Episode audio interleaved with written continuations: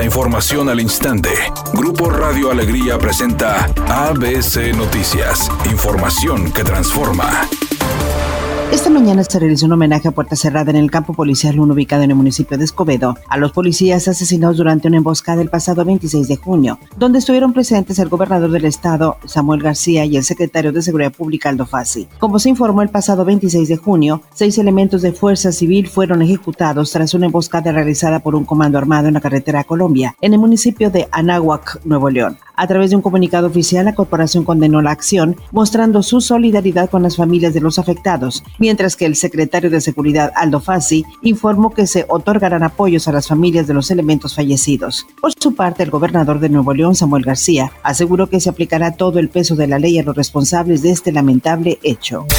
El subsecretario de Salud Hugo López Gatel informó que los contagios de coronavirus tienen una tendencia al alza y las hospitalizaciones aumentaron de 4 a 6% en el país. Sin embargo, dijo que esta etapa de la pandemia no ha repercutido de manera considerable en los fallecimientos. En promedio se registran de 5 a 7 muertes diarias y eso es gracias al Plan Nacional de Vacunación. Añadió que la inmunización de niños de 5 a 11 años de edad que inició este lunes es favorable y se recomienda que la segunda dosis de refuerzo se aplique en ocho semanas. Porque se ha encontrado que eso confiere un mayor grado de protección, de eficacia en la protección contra COVID-19. Editorial ABC con Eduardo Garza. Por fin los reclamos sobre lo complicado y poco útil de la dichosa constancia de situación fiscal fue escuchada por López Obrador. Ya dijo que se debe quitar tanta burocracia y citó para este viernes a la titular del SAT, Raquel Buenrostro, para que rinda cuentas. Hasta ahora dice López Obrador que la prioridad de su gobierno es la simplificación administrativa. Pero esa señal no le ha llegado al SAT, ni al Seguro Social, ni al ISTE, ni a Conagua, ni a ninguna dependencia federal.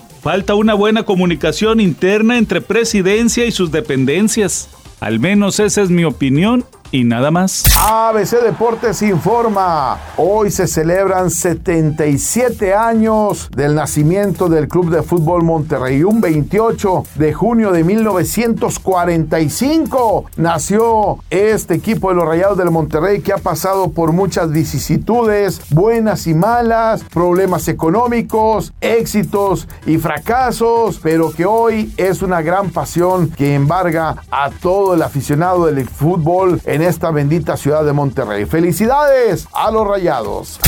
El actor Antonio Banderas y el productor y creador de teatro musical Andrew Lowe Webber unieron esfuerzos porque pretenden crear más musicales en español. También impulsar el teatro de este tipo en toda Latinoamérica. El principal atractivo es que piezas clásicas que se han presentado en Broadway y muchas otras nuevas ahora serán presentadas exclusivamente en español.